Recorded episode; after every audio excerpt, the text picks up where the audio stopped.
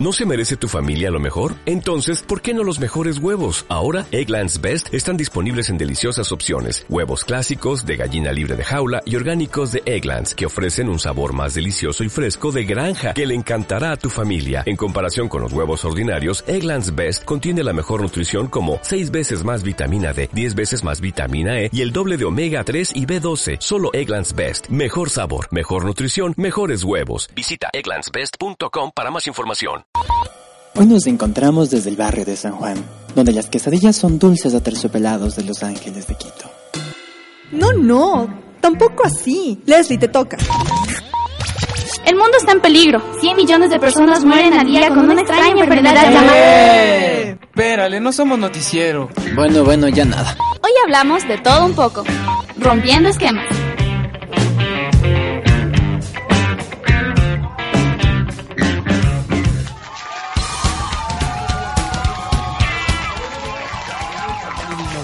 Gateo.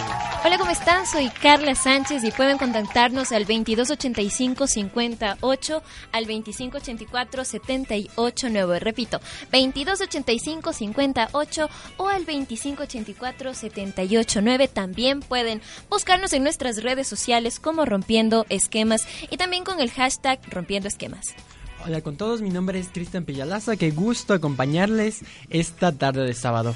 En el primer segmento vamos a hablar sobre un tema muy muy importante, la sexualidad en la actualidad. En nuestro segundo segmento les hablaremos de Mundo al Día. En nuestro tercer segmento tendremos eh, decibeles. les hablaremos acerca de Elton John. Todo esto y mucho más después de Vivía Ye de Ed Sheeran.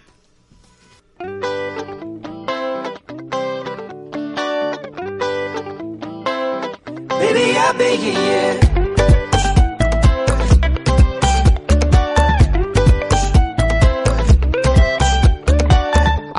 my shoes last night. I don't know where I put my keys.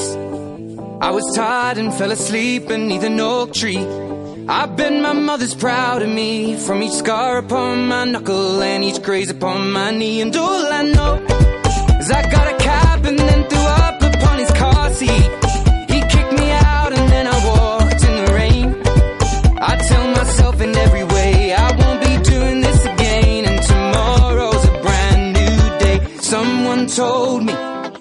always say what's on your mind, and I am only being honest with you. I, I get lonely. I made mistakes from time to time, said no man call, yeah. Baby, I bet, yeah, yeah. Baby, I bet, yeah, yeah, yeah, yeah, yeah. Oh, baby, I bet, yeah, yeah. I remember less and less, and mostly things that I regret.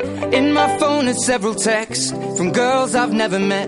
And in the pocket of my jeans are only coins and broken dreams. My heart is breaking at the seams, and I'm coming apart now. Now things are looking up, I'll find my shoes right next to the oak tree. And I'll get a bus straight into town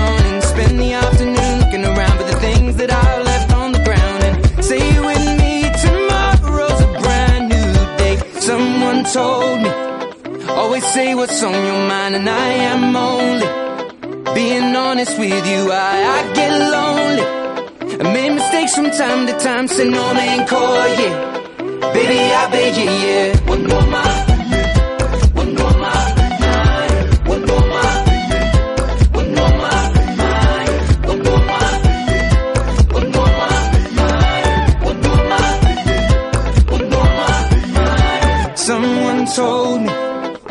Always say what's on your mind, and I am only being honest with you. I, I get lonely and made mistakes from time to time, Say no man call, yeah. Baby, I bet, yeah, yeah.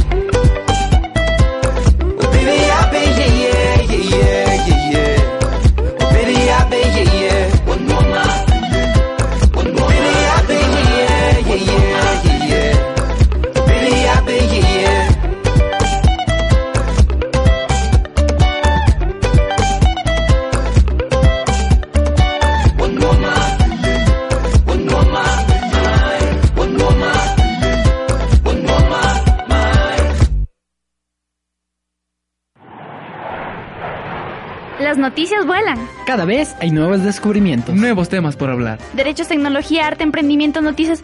Entérate en Mundo al Día. Un vistazo a los temas de actualidad. Comenzamos con El Mundo al Día, un segmento en donde vamos a hablar de un tema eh, que en este momento importa mucho a los ecuatorianos. ¿Con qué soñamos? Car, ¿con qué sueñas tú? Bueno, es una pregunta súper interesante, Cris. Y al menos en estas eh, épocas de elecciones, en estas épocas en las que un poco la ciudadanía eh, tensa, ¿no? Por el próspero futuro o no del país. Entonces, bueno, personalmente creo que uno de los sueños que, que más tengo, una de las metas que, que, me propongo un poco, creo que sí será el tema del estudio, ¿no? El tema de seguir estudiando, el tema de que no pasen cosas y que uno pueda vivir en armonía. Y creo que también es interesante el conocer qué sueñan en general los ecuatorianos, ¿no, Cris? ¿Qué soñamos todos en conjunto? ¿Tenemos propósitos, tenemos metas para un próximo 2017 que aún continúa? ¿O para un próximo 2018? ¿Qué soñamos los ecuatorianos? El estudio, el empleo y la paz. Estos son unos de los sueños que tenemos los ecuatorianos. A continuación vamos a escuchar un reportaje de Carla Sánchez. ¿Qué sueñan los ecuatorianos?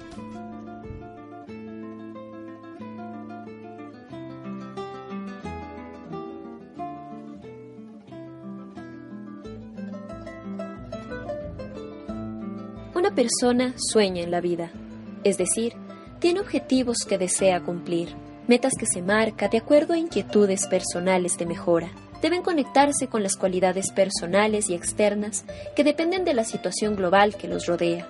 Por ello, es interesante conocer cuáles son los sueños generalizados de los ecuatorianos actualmente.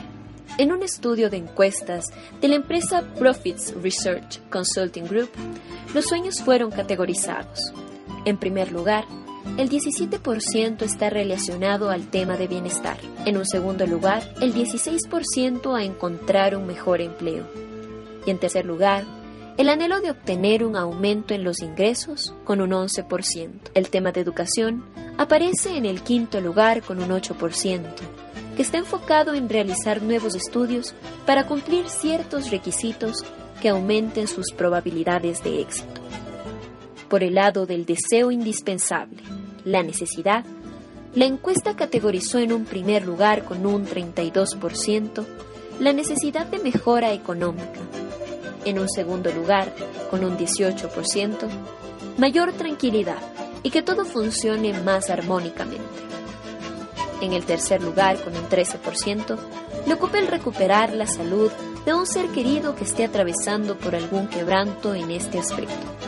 Y por último, con un 12%, aparece la necesidad de tener paz en la vida. En la población ecuatoriana predomina más el optimismo que el pesimismo. En otro estudio de la misma empresa, se concreta que 7 de cada 10 personas en el Ecuador creen que este año 2017 va a ser mejor que el pasado.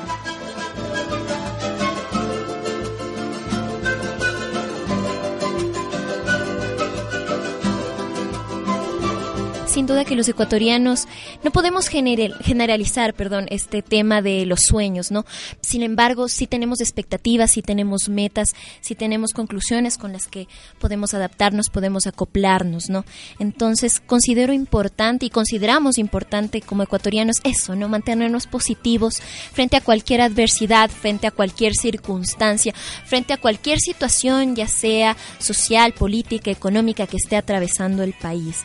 Eh, consideramos también que este tema de los sueños siempre debemos reflejarnos a futuro como acciones, ¿no? Debemos verlo como una acción proyectada hacia un futuro y lógicamente para mejora. Y a continuación les traemos un tema de Japón, alguien como tú.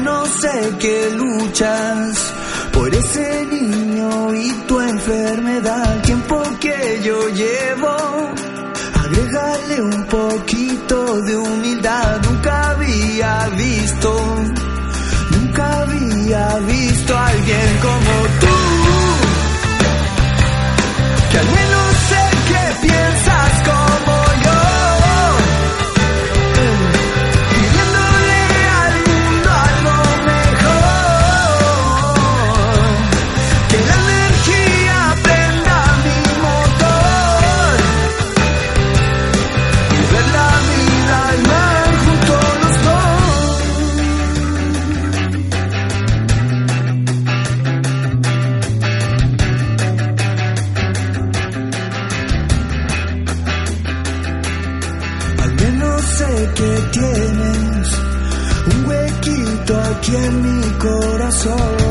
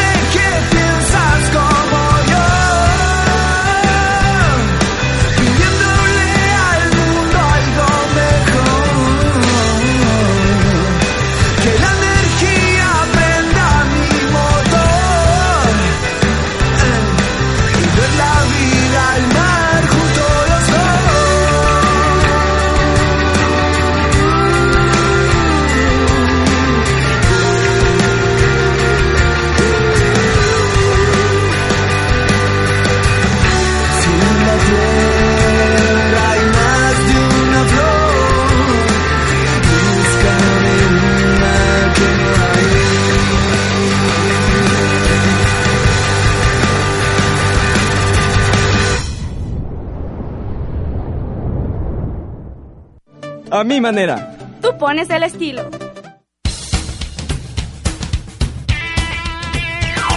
Continuamos con sexualidad y adolescentes en el Ecuador. ¿Cuál es el panorama en nuestro país?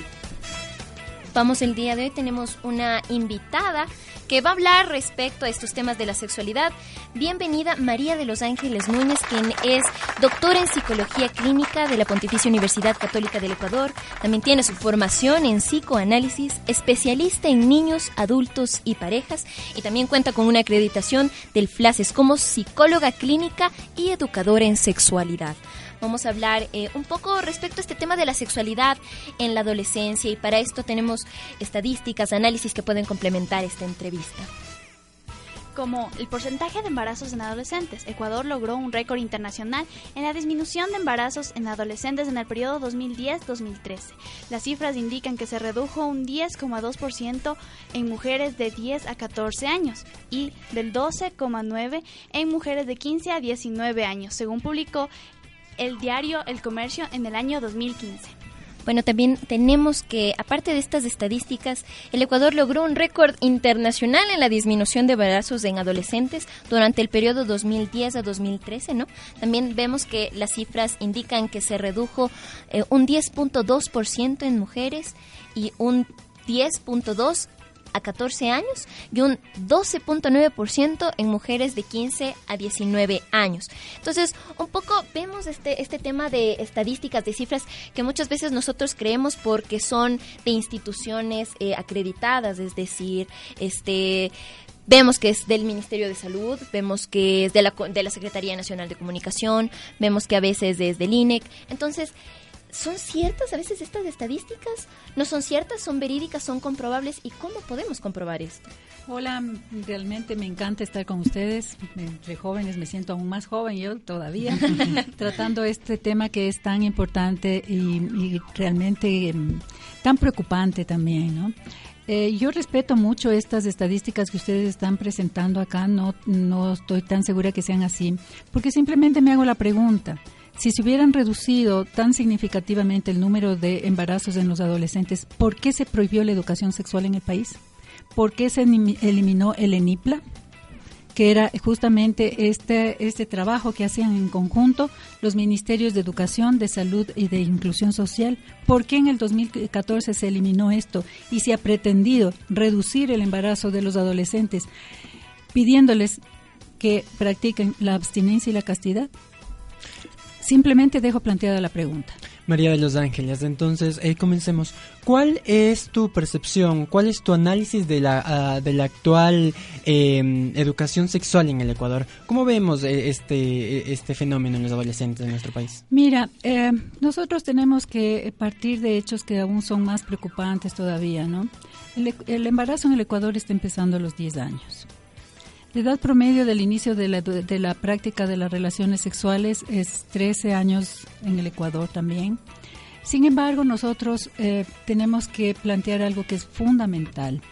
Cuando nosotros hablamos de sexualidad, no debemos circunscribirnos exclusivamente a lo que son las relaciones sexuales, porque eso es genitalizarle a la sexualidad. Sexualidad integral es, una, es un planteo con el que nos estamos manejando a nivel mundial todos los especialistas que trabajamos en este tema. ¿Y en qué consiste? la sexualidad integral es un impulso de vida, se manifiesta desde el nacimiento, termina con la muerte de la persona y esta manifestación es distinta en las diferentes etapas de vida. Forman parte de la sexualidad lo biológico, obviamente, el cuerpo hombre-mujer, a esto sumamos los aspectos psicológicos, sociales, culturales, educativos e históricos y con ellos vamos a construir primero nuestra personalidad, nuestra identidad sexual, que es el sentimiento que tenemos de yo mujer con cuerpo de mujer, tu hombre con cuerpo de hombre. Hay veces en que las personas pueden sentirse mujer en cuerpos de hombre. Esa es la transexualidad. También vamos a ir construyendo nuestra identidad de género, lo femenino y lo masculino vamos a construir nuestra orientación sexual, lo que es eh, ese impulso interno que tenemos que nos lleva el momento que queremos hacer pareja eh, para eh, prodigarle nuestro amor y tener relaciones sexuales. Personas del otro sexo, estamos hablando de la heterosexualidad, o personas del mismo sexo, estamos hablando de la homosexualidad. Cuando las personas se sienten atraídas por los dos, estamos hablando de la bisexualidad. Todo esto es sexualidad integral. También es la, búsqueda del placer gracias a los órganos de los sentidos, la vista, el olfato, el gusto, el tacto, el oído. Eh, todos estos nos dan placer sexual, placer, perdón, durante toda la vida. Al entrar a la pubertad, con los cambios em, tanto del chico como de la chica, empieza la menstruación, empieza la eyaculación. Si ellos tienen en ese momento relaciones sexuales sin protección, pueden embarazarse. Esto está empezando en el Ecuador a los 10 años. Bueno, también vemos que muchas organizaciones, muchas campañas a nivel nacional, eh, ejemplificando un poco la sexualidad sin misterios, ¿no? Hablemos serio, sexualidad sin misterios, que era una campaña social emprendida por el Ministerio de Educación y la Secretaría Nacional de Comunicación para erradicar estos mitos, estos tabúes que existen alrededor del tema de sexualidad. Ahora, nosotros vemos que tanto esta como otro tipo de organizaciones un poco que se centran en la educación eh, a nivel escolar, a nivel de colegio, este ven, abarcan todos estos temas en sí de sexualidad. Estamos englobando. Ese es en- en nuestro, eso es lo que nosotros estamos tratando de conseguirlo, porque se sigue em, genitalizando la sexualidad, se sigue pensando que solamente se debe hablar de la salud sexual y reproductiva, cuando se deja de lado a los niños de 12 a, a menores de 12 años, por ejemplo. Entonces nosotros, em, me refiero a, a las personas que trabajamos en sexología aquí en el país, nosotros formamos nuestra sociedad, la CESEX, en 1994. En el 98 conseguimos la ley de la obligatoriedad de la educación sexual. Y fíjense que en el 2014 se la prohibió. ¿Qué es la CSEC? Coméntenos La un poquito. CESEX es la Sociedad Ecuatoriana de Sexología y Educación Sexual. Nosotros formamos parte de la FLACES, que es de esta organización que me acreditó como sexóloga y como educadora en sexualidad. Entonces, todos nosotros a nivel mundial, el Ecuador no se escapa a esto por los, por los especialistas que trabajamos acá, estamos pretendiendo que justamente la educación sexual abarque todos estos temas. Y yo en lo particular, discúlpeme que lo voy a decir en- a, a nivel personal, ¿no? Em, a, a- nivel internacional y acá en el Ecuador, a mí me ubican como la persona que educa en sexualidad desde el nacimiento. Tengo unos libros de educación sexual que se inicia desde el nacimiento. Esta- estos libros se llaman Dime cómo es. Y em, tenemos el programa de educación sexual desde la escuela básica, desde la escuela inicial, perdón, lo, lo- lo que eran antes las guarderías. Y si nosotros esperamos, como nos dice la ley en este momento, de eh, que los chicos recién en el, en el primero de secundaria empiezan a recibir la educación sexual, ya se han perdido 15 años de educación sexual. Precisamente de ello quería hablar eh, María de los Ángeles. Si bien es muy importante el trabajo que hacen las instituciones, los colegios, el gobierno, también es una corresponsabilidad de los padres. ¿Cómo debería orientarse esta educación sexual por parte de ellas? Actualmente existen muchos tabús, muchos tapujos eh, de, de- de esta mentalidad que tenían nuestros abuelitos, por ejemplo, que decir pene o decir vagina era objeto de ir a rezar diez rosarios. Es que justamente tú acabas de eh, poner una, una- un aspecto que es bien interesante, verás. Yo en el 1992, creo que ustedes no nacían todavía en esa época, ¿no? No, todavía no. Miren, no nacían todavía ustedes. Cuando yo ya estaba trabajando en educación sexual y eh, conseguimos que las maestras parvularias de ese entonces llamen a los genitales masculinos como corresponden y lo que tú acabas de decir. Pero no hemos conseguido que se llame el genital femenino como debe ser. Chicas, ¿cómo se llama nuestro genital? ¿Vagina? No, señoritas, Vulva. se llama vulva. Vulva. Sí. Importante conocer Sí, esos- esos ¿por qué les digo esto? Porque eh, el genital eh, femenino en la parte externa se llama vulva, la vagina es un conducto que está dentro del cuerpo. Y es tan, tan fuerte desde mi, mi posición, obviamente, cuando oigo esta confusión, porque es como si estuviéramos llamando a la boca o los labios garganta. ¿Sí? Eh, así es que ustedes me van a ayudar a hacer esta campaña para poder nombrar el- los genitales femeninos como corresponde. Empezando por ahí, es muy importante que los padres sepan esto para que les ayuden a los niños a ir conociendo sobre su propio cuerpo, las diferencias con el cuerpo del otro, los nacimientos y también cómo se hacen los bebés, que es la parte que más asusta a los padres de familia. Cuando son más grandes y- entran a la escuela, tenemos que continuar esta educación con temas mucho más profundos. Pues sí, la madre es la fuente de información principal para el 15% de las chicas y el padre para el 4% de los chicos.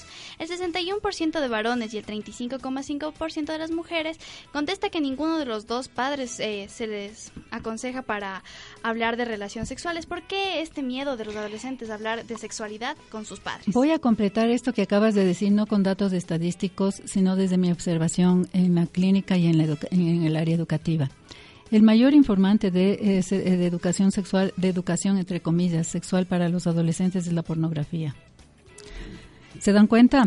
¿Qué se aprende de esto y cómo se, puede, eh, se va a aprender eh, esta, esta experiencia tan preciosa, tan linda como es la vida de la, la- la sexualidad y el inicio de la práctica de las relaciones sexuales? Entonces, es, es justamente esa parte la que los padres de familia temen. Eh, se les prepara a las niñas ya más grandecitas, estoy haciendo el proceso ¿no? de crecimiento. Cuando ya estamos con los más grandecitos, entre los eh, nueve, la- mm, el inicio de la, mm, de la menstruación en las niñas está empezando, antes empezaba a los 12 años en edad promedio, ahora son los 11, lo cual significa que nueve, eh, a los 9 años ya hay gran cantidad de niñas que están menstruando. Los cambios para que se dé la menstruación, los cambios internos empiezan un año antes. Es decir, que nosotros ya tenemos púberes a los 8 años, ¿sí? Lo que antes era cerca de los 12. Los varones, el inicio de la eyaculación era antes los 14, ahora se acerca a los 13. Hay chicos de 11 años que ya están eyaculando. Es decir, que una niña de 9 con un muchacho de 11 podrían tener relaciones sexuales y quedarse embarazados. Siendo que la mayoría de estos embarazos en las niñas más chiquititas es producto de violaciones. Bueno, también conversando un poco con este tema de cómo nosotros estamos educándonos, ¿no? Y, y alarmante este tema de la pornografía este tipo de información que nosotros tenemos masivamente en las redes sociales, este, y que también las vemos ahí campañas, ¿no? También vemos campañas en las mismas redes sociales. Esta es una buena técnica, una buena táctica de publicidad o una buena técnica de capacitación para nosotros como jóvenes también. Este tema de la publicidad eh, educativa, ¿no? Entre comillas, dentro de las redes sociales. Sí, particularmente fui invitada yo a hace un par de meses a formar parte de esto para mí fue nuevo, debo reconocer, porque esto de las redes, para yo no yo no crecí con esto, fue nuevo, es lindo. Estuve justamente en una entrevista aquí a comienzos de, febrero, en, en, la mañana me entrevistaron producto de esta de esta campaña y, pueden entrar no en cualquier momento al, al, Facebook para buscar esta información. Eh, y yo sí considero que es bueno, pero tiene que ser dado con especialistas de una manera linda, preciosa, no motivante. Eh, por ejemplo, esto que estamos, fíjense, hasta ahora solo hemos hablado cosas feas de la sexualidad, ¿no es cierto? Cosas que asustan, cuando en realidad tendría que ser algo muy lindo, eh, muy placentero esto de ir descubriendo estas, estas partes eh, hermosas de lo que es la sexualidad. Eh, por ejemplo, esto de ubicar los nombres adecuados, ¿no? Otra cosa importantísima que nosotros tenemos que ir, considerando es...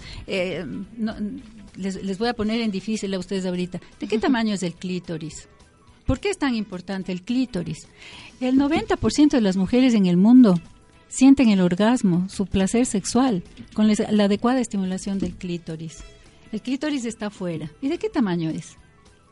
Mm, les tomé de sorpresa. Pero, ¿de, qué tamaño se imaginan ustedes que es el clítoris? ¿Será el tamaño de una de un frejolito? ¿Del tamaño de esta del dedo meñique? en realidad, el clítoris es más o menos del tamaño si yo extiendo mis dos dedos del índice y el medio, es de este tamaño el, clítoris. Y la puntita que se le ve, que sale afuera de nuestro cuerpo, ese es apenas la cabeza o mm. glande del clítoris. ¿Sabías tú que las mujeres también tenemos un glande? No. Mm, ya ves. es parte de, lo lindo eh, y, a mí me encanta eh, hacer estas capacitaciones así a manera de juego, como ustedes, como, como lo estamos haciendo con ustedes, de tal manera que no se sientan tan mal de que les haya eh, tomado en curva, ¿no? Con estas, porque es parte de lo que nosotros tenemos que conocer.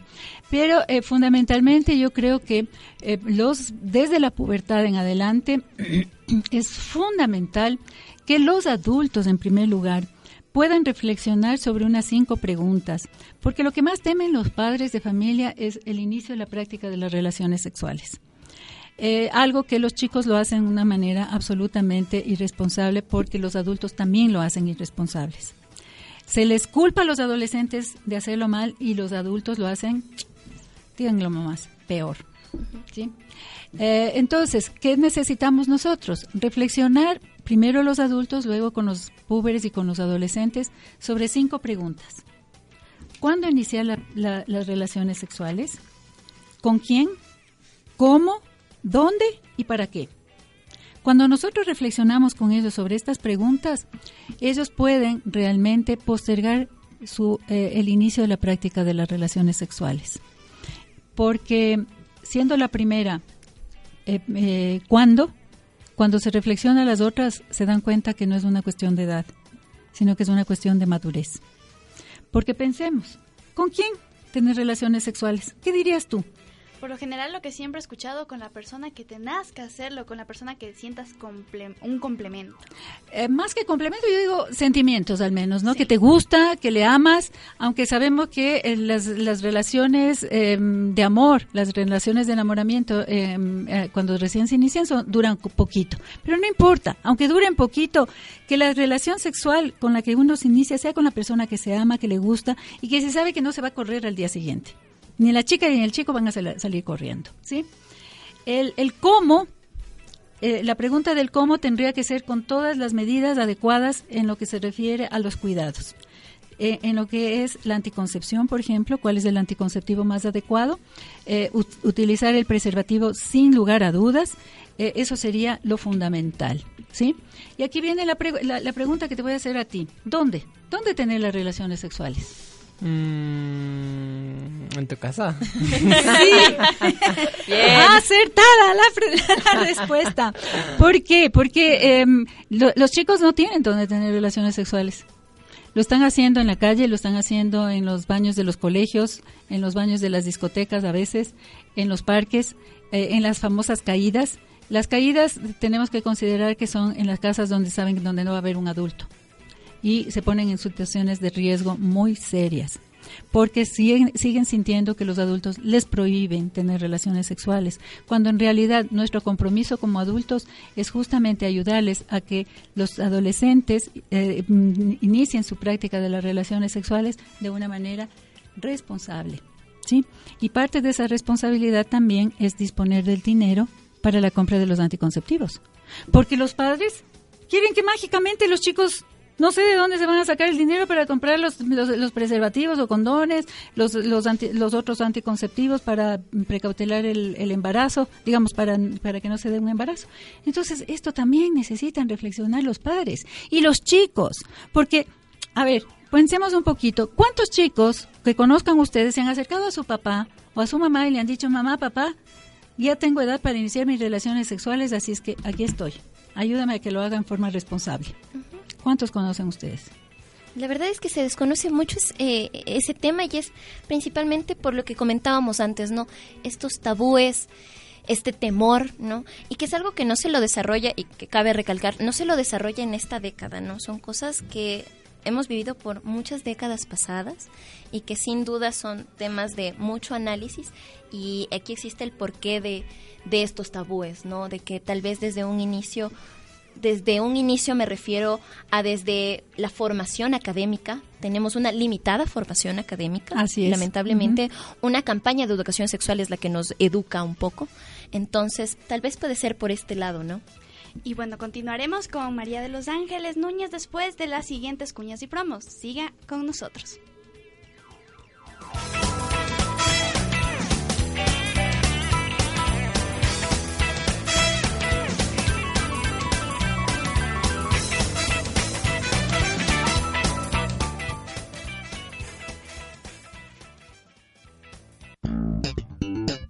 Radio Municipal 720 AM y 102.9 FM Distrito. Inicio del espacio publicitario.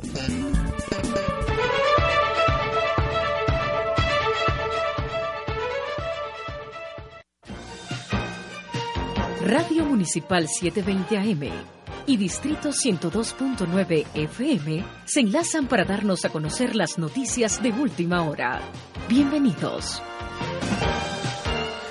A continuación continuamos con Juan Carlos Boada. Él está desde el Aquafest y nos trae declaraciones del señor alcalde.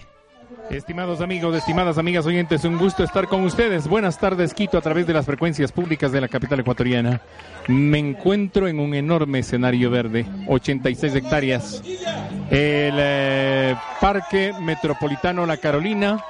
En este sitio se lleva a cabo el famoso Aquafest, la fiesta del agua en el escenario está ya el alcalde de la ciudad. Ahora escuchemos de inmediato sus palabras, su intervención. Para nuestras futuras generaciones. Yo quiero dejarles nuevamente con la toquilla, ¿verdad? Que siga cantando. Una más, una más. Pero ¿quién va a cantar ahorita? ¿Quién va a cantar? Ya, señor alcalde, no se la puede sacar. Tiene que cantar algo. Aunque sea capela un poquito. ¿Qué cantamos? ¿Qué cantamos? Algo nacional. Un aguacatazo. Espérate, Durde. Párale, En el escenario, la toquilla, esta mujer manavita y también el alcalde de la capital ecuatoriana, el doctor Mauricio Rodas. Varios son los artistas que han desfilado por el escenario en esta fiesta del agua. Aquafest es fiesta del agua. Esta fiesta procura concienciar a la población quiteña particularmente del uso responsable que debemos tener y ejercer respecto al líquido vital. Cada vez son más distantes las fuentes de las que se toma el agua para abastecer a la capital ecuatoriana. En sus ocho administraciones zonales, y es sus 2.400.000 habitantes. Este evento arrancó hacia las 11 de la mañana y va hasta prácticamente las 17 horas la entidad auspiciante de este evento, pero sobre todo la entidad que procura cambiar el chip mental en el consumo responsable del agua, es la empresa pública metropolitana de agua potable y saneamiento. El alcalde de la ciudad, en estos precisos instantes, invocado por la toquilla, en entona, interpreta un lindo, un lindo pasillo. Lo escuchemos, o escuchemos a este dúo.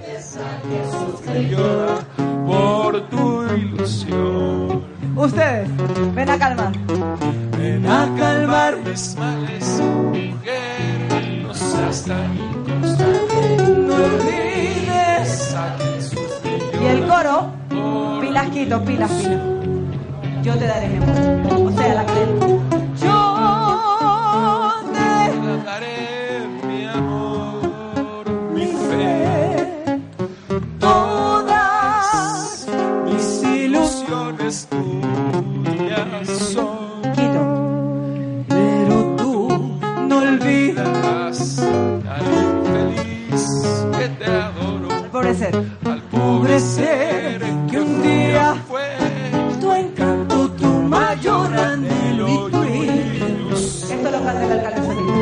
Hermoso pasillo se titula El Aguacate, una linda composición del cancionero musical ecuatoriano.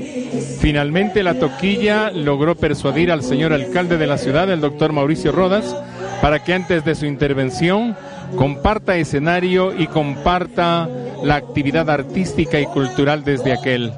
Insisto, nos encontramos en la intersección de las avenidas de los Chiris y Naciones Unidas, en esta esquina, en la parte nororiental del escenario eh, de la Carolina, se lleva a cabo este gran festival. Yo calculo que hay unas 2.500 personas. Ahora se va a dirigir el alcalde de la ciudad a los presentes y a través de nuestras ondas también a los oyentes, con la intención de que seamos ciudadanas y ciudadanos que utilizamos con más cuidado, con más cariño, con más amor y con más responsabilidad el líquido vital.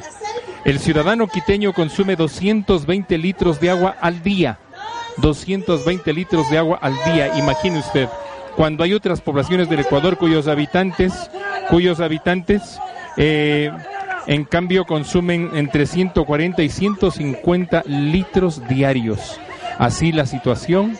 Ahora eh, mismo se va a dirigir hacia la comunidad el alcalde de la capital ecuatoriana, está también acompañándole en el escenario el ingeniero Marco Antonio Ceballos, que es el gerente general de la empresa pública metropolitana de agua potable y saneamiento. Veamos si es que, eh, amigas y amigos oyentes, el mensaje que se va a entregar por parte de la primera autoridad de la ciudad cala hondo en el corazón de la gente, cala hondo en eh, la mente del ciudadano, a fin de que, insisto, podamos ser más cuidadosos las fuentes que abastecen ah, de agua a la capital ecuatoriana son la gran represa Salvefacha, al igual que también la Mica Quito Sur y varias ah, lagunas y reservorios que se encuentran en la querida parroquia de Pintaj.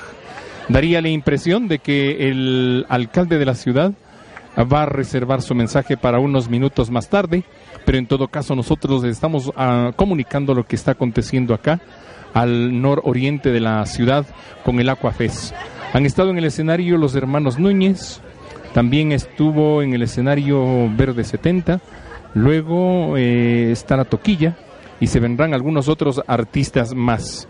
Así las cosas, mm, buena cantidad de ciudadanas, buena cantidad de ciudadanos en estos precisos instantes en el Parque de La Carolina.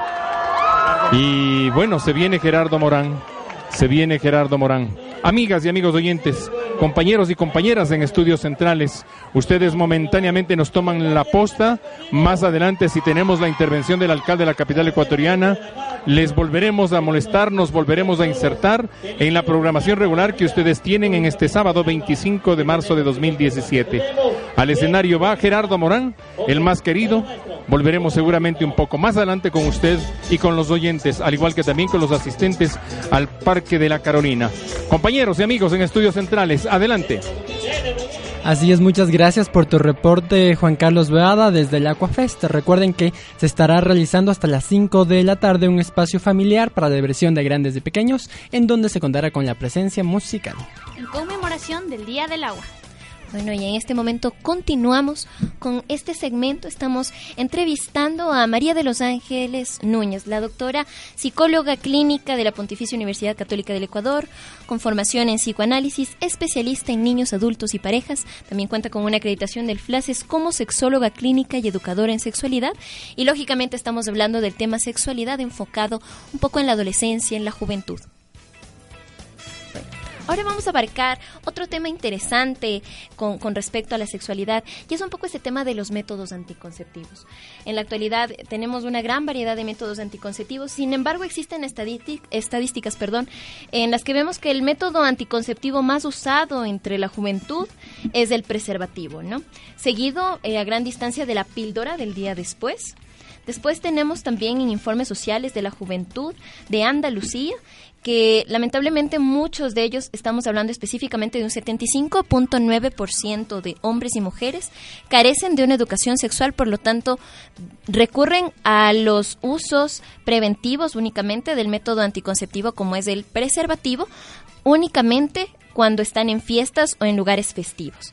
Es decir, que carecen de una educación sexual primero y por lo tanto carecen de información para adquirir este tipo de métodos anticonceptivos que actualmente vemos que en las redes sociales y en todos lados que son varios, son diversos, sin embargo Sí. accedemos de estos pocos. Sí, eh, en realidad eh, son varios los métodos anticonceptivos que existen, eh, tienen algunas clasificaciones, yo voy a mencionar las principales. Eh, el método de barrera, el más usado es el preservativo o, o condón, hay el femenino y el masculino, siendo el más usado el masculino. Las pastillas anticonceptivas no tenemos que confundirlas con la pastilla anticonceptiva de emergencia o PAE o píldora del día después. Ese no es un método anticonceptivo y lo remarco así con eh, en mayúsculas y subrayado y en rojo. Es justamente cuando algunos de los otros métodos fallaron, se utiliza este como método eh, como pastillas de emergencia. ¿Por qué? Imagínense que las pastillas anticonceptivas, las más comunes, vienen en unos envases donde hay 28 cápsulas, con la cantidad de hormonas que se requiere tener para cada día del mes, de un, ciclo menstrual de 28. Cada pastilla eh, anticonceptiva, el- cada PAE, equivale a 14 pastillas anticonceptivas de las otras. Entonces, cuando una mujer se toma las dos, que es la dosis adecuada, se está tomando en dos días 28 cápsulas de, pastillas anticonceptivas. Eso es una bomba hormonal dentro del cuerpo de la mujer. Por eso debe usarse solo como emergencia. Eh, yo considero que precisamente por esta falta de educación, por el miedo que tienen los adolescentes de hablar con sus padres y poder contar con los anticonceptivos adecuados, es que se siguen poniendo en estas situaciones de tanto riesgo.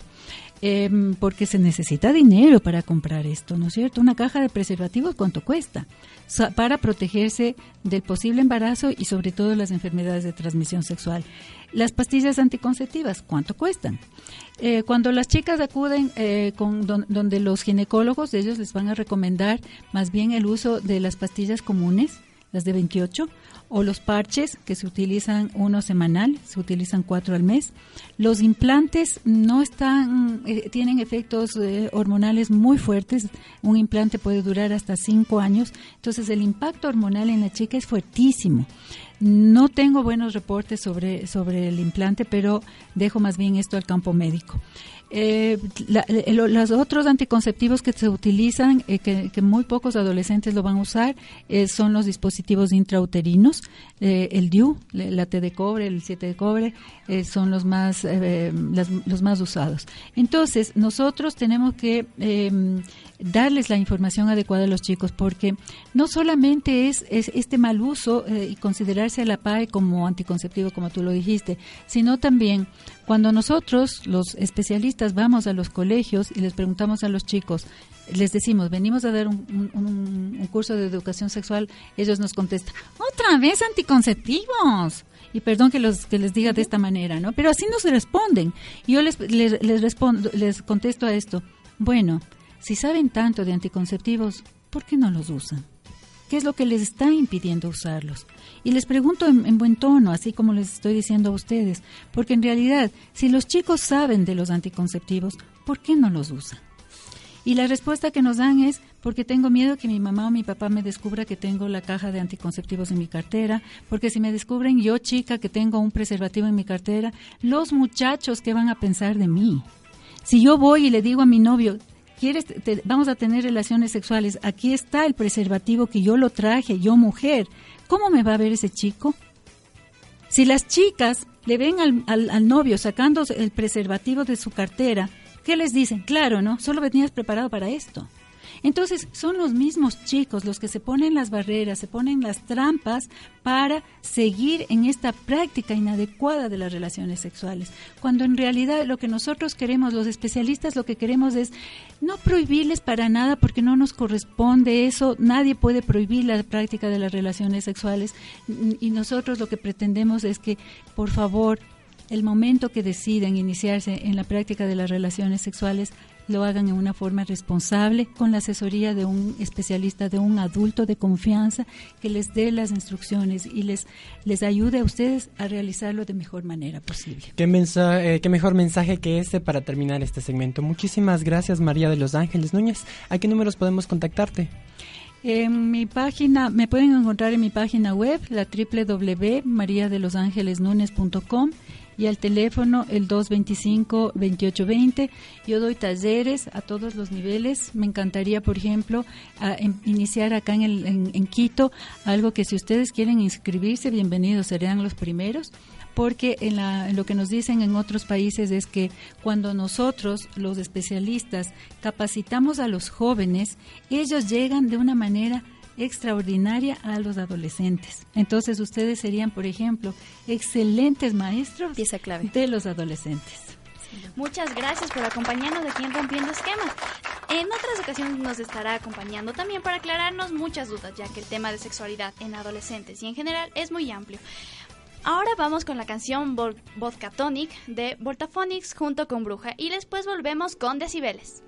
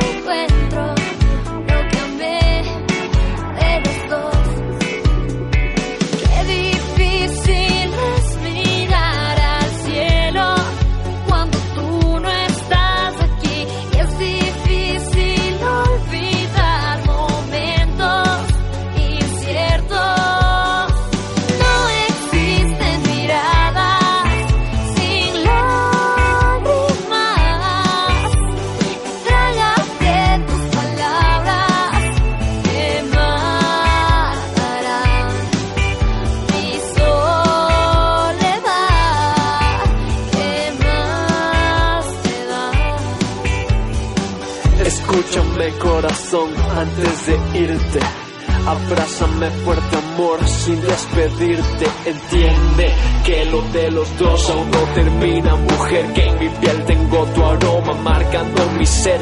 Quiero estar contigo y tener el poder y ver crecer en tus labios sonrisas Llenarte de risas, acariciarte con mi prisa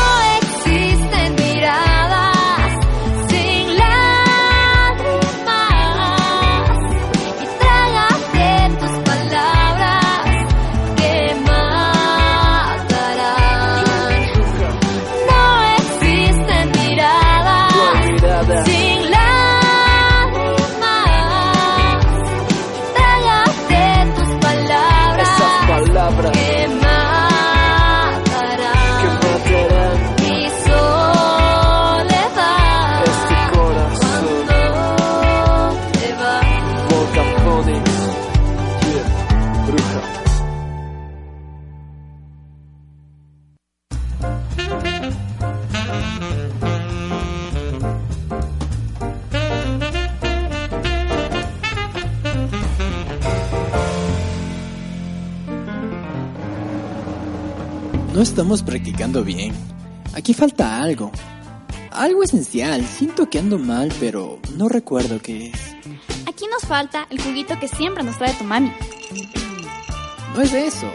Es algo más esencial. Sientes que estamos desafinados. No es eso. Bueno, eso no es tan grave. Es verdad, aquí nos falta nuestra inspiración. Decibeles, donde la música y tú son uno solo.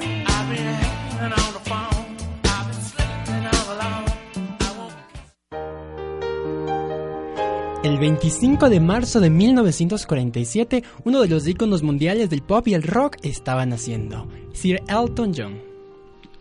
Bueno, pero cierto día la madre encontró al pequeño Elton interpretando en el piano de la casa una melodía que acababa de escuchar en la radio. Desde entonces fue incentivado por su abuela para que tocara el piano y fuera músico. Con cuatro años ya podía interpretar varias melodías simples. Y ya que él interpretaba varias que eran de sus eh, grandes eh, admirados como Elvis Presley, eh, Little Richard, entre otros pero fue educado en la Royal Academy of Music gracias a una beca que consiguió en 1958 a la edad de 11 años. Además, esta afición continuó con el pasar de los años y en 1969 lanzó su primer disco, que es Emapsy Sky, en 1973 Goodbye Yellow Brick Road, que es uno de los más reconocidos, y el último que lanzó en 2016, Wonderful Crazy Night, el álbum en colaboración en 2010 de Union, de Union eh, con Leon Russell. En 1976 lanzó uno de sus más grandes éxitos, Sorry Seems to be the Hardest Word. En el año 2002, el grupo eh, Blue volvió a hacer un cover de esta canción junto a Sir Elton John. Alcanzó el número uno de los charts en Reino Unido. A continuación vamos a escucharla. Eh, sin embargo, es muy importante recordar que también en Canadá alcanzó el número 3.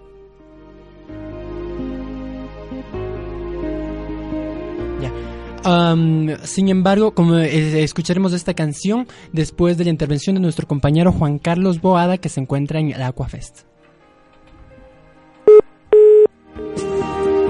Nos falló la comunicación con el tema de Elton John. Bueno, estamos teniendo un poco de, interferencias técnicas aquí porque nuestro compañero eh, Juan Carlos Boada se encuentra en el Aquafest reportándonos sobre lo que está pasando en el Festival del Agua. Pero seguimos un poco acerca de los premios que ha ganado Elton John. Obtuvo un nuevo récord en 1994 con su participación en la banda sonora de una película que tal vez reconozcan eh, más después que los vamos a indicar. También dos exitosos sencillos, Can You Feel the Love Tonight y Circle of Light. Pero muchos recordarán del concierto que hubo aquí en Ecuador el 15 de febrero del 2014. Cuéntanos un poco acerca de eso, Cristian. Así es, en, eh, eh, precisamente en febrero del 2014, un día después del Día del Amor y la Amistad, tuvimos el gusto de tener aquí a Elton John en donde nos presentó un concierto de piano solo en Kumbaya. Sus mejores éxitos sonaron de Your Song, Tiny Dancer, Sorry Seems to be the Hardest Word, eh, Rocket Man, entre otros. Pero vamos con nuestro compañero Juan Carlos Boada que está desde el Aquafest. Listo, gracias jóvenes, muy amables. El alcalde de la capital ecuatoriana conmigo. Le consultamos a él de manera directa. ¿Cuál es el objetivo principal, señor alcalde, del Aquafuez? Buenas tardes. Buenas tardes. El objetivo es, a través de este concierto que une a las familias quiteñas, que nos permite disfrutar de nuestros artistas nacionales, es generar conciencia respecto a la necesidad de un consumo responsable del agua en nuestra ciudad. Este concierto Aquafest, el municipio de Quito lo ha organizado con mucho cariño para los quiteños. Estamos aquí disfrutando en el Parque La Carolina de la mejor música nacional, grandes artistas como La Toquilla, como Gerardo Morán, como los hermanos Núñez, eh, bailando, disfrutando y por supuesto generando conciencia respecto a la importancia de ahorrar el agua y de heredarla a nuestras futuras generaciones. ¿Cuál es el rol de las ciudadanas y ciudadanos respecto a la conservación y preservación del líquido vital? Bueno, la importancia de reducir los niveles de consumo, la importancia de ahorrar el agua, de no desperdiciarla, de aprovecharla al máximo. Es un líquido vital eh, indispensable para la vida humana y por eso tenemos que ser responsables de su consumo. La municipalidad, ¿qué ha venido haciendo, sobre todo en su administración, por este tema? Bueno, múltiples campañas de concientización ciudadana a, a través de los diferentes medios de comunicación, a través de eventos como este, como el concierto Aquafest, eh, que lo realizamos con ocasión de celebrar el Día Mundial del Agua y de impulsar una cultura de consumo responsable. La EMAP reconocida a nivel internacional y mundial. Sí, estamos muy contentos porque nuestra empresa municipal de agua potable es la primera en el mundo en haber recibido la certificación internacional Aqua Rating, otorgada por el Banco Interamericano de Desarrollo.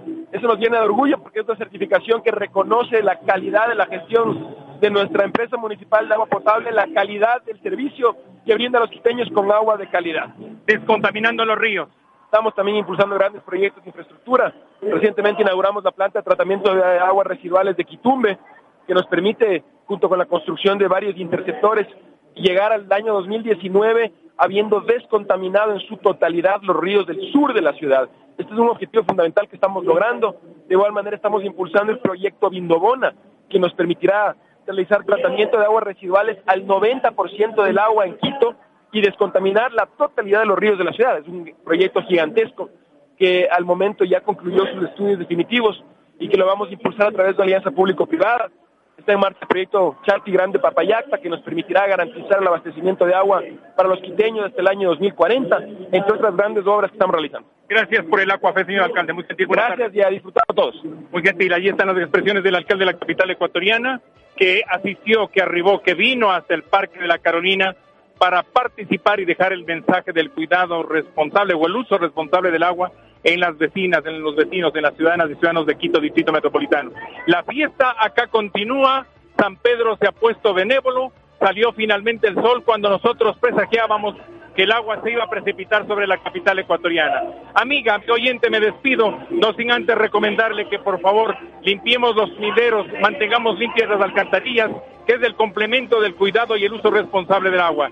Chicos, ustedes tienen la palabra en el estudio principal de 720M y 102.9 FM. Buenas tardes a todas y a todos. Juan Carlos Boada les acompañó junto a Patricia Ceballos y Elías Duquia. Hasta pronto.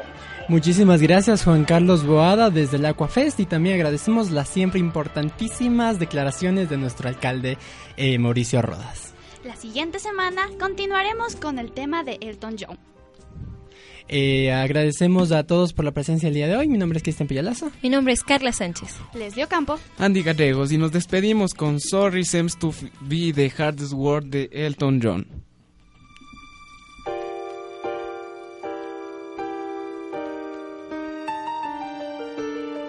Sorry seems to be the hardest word. What I gotta do to make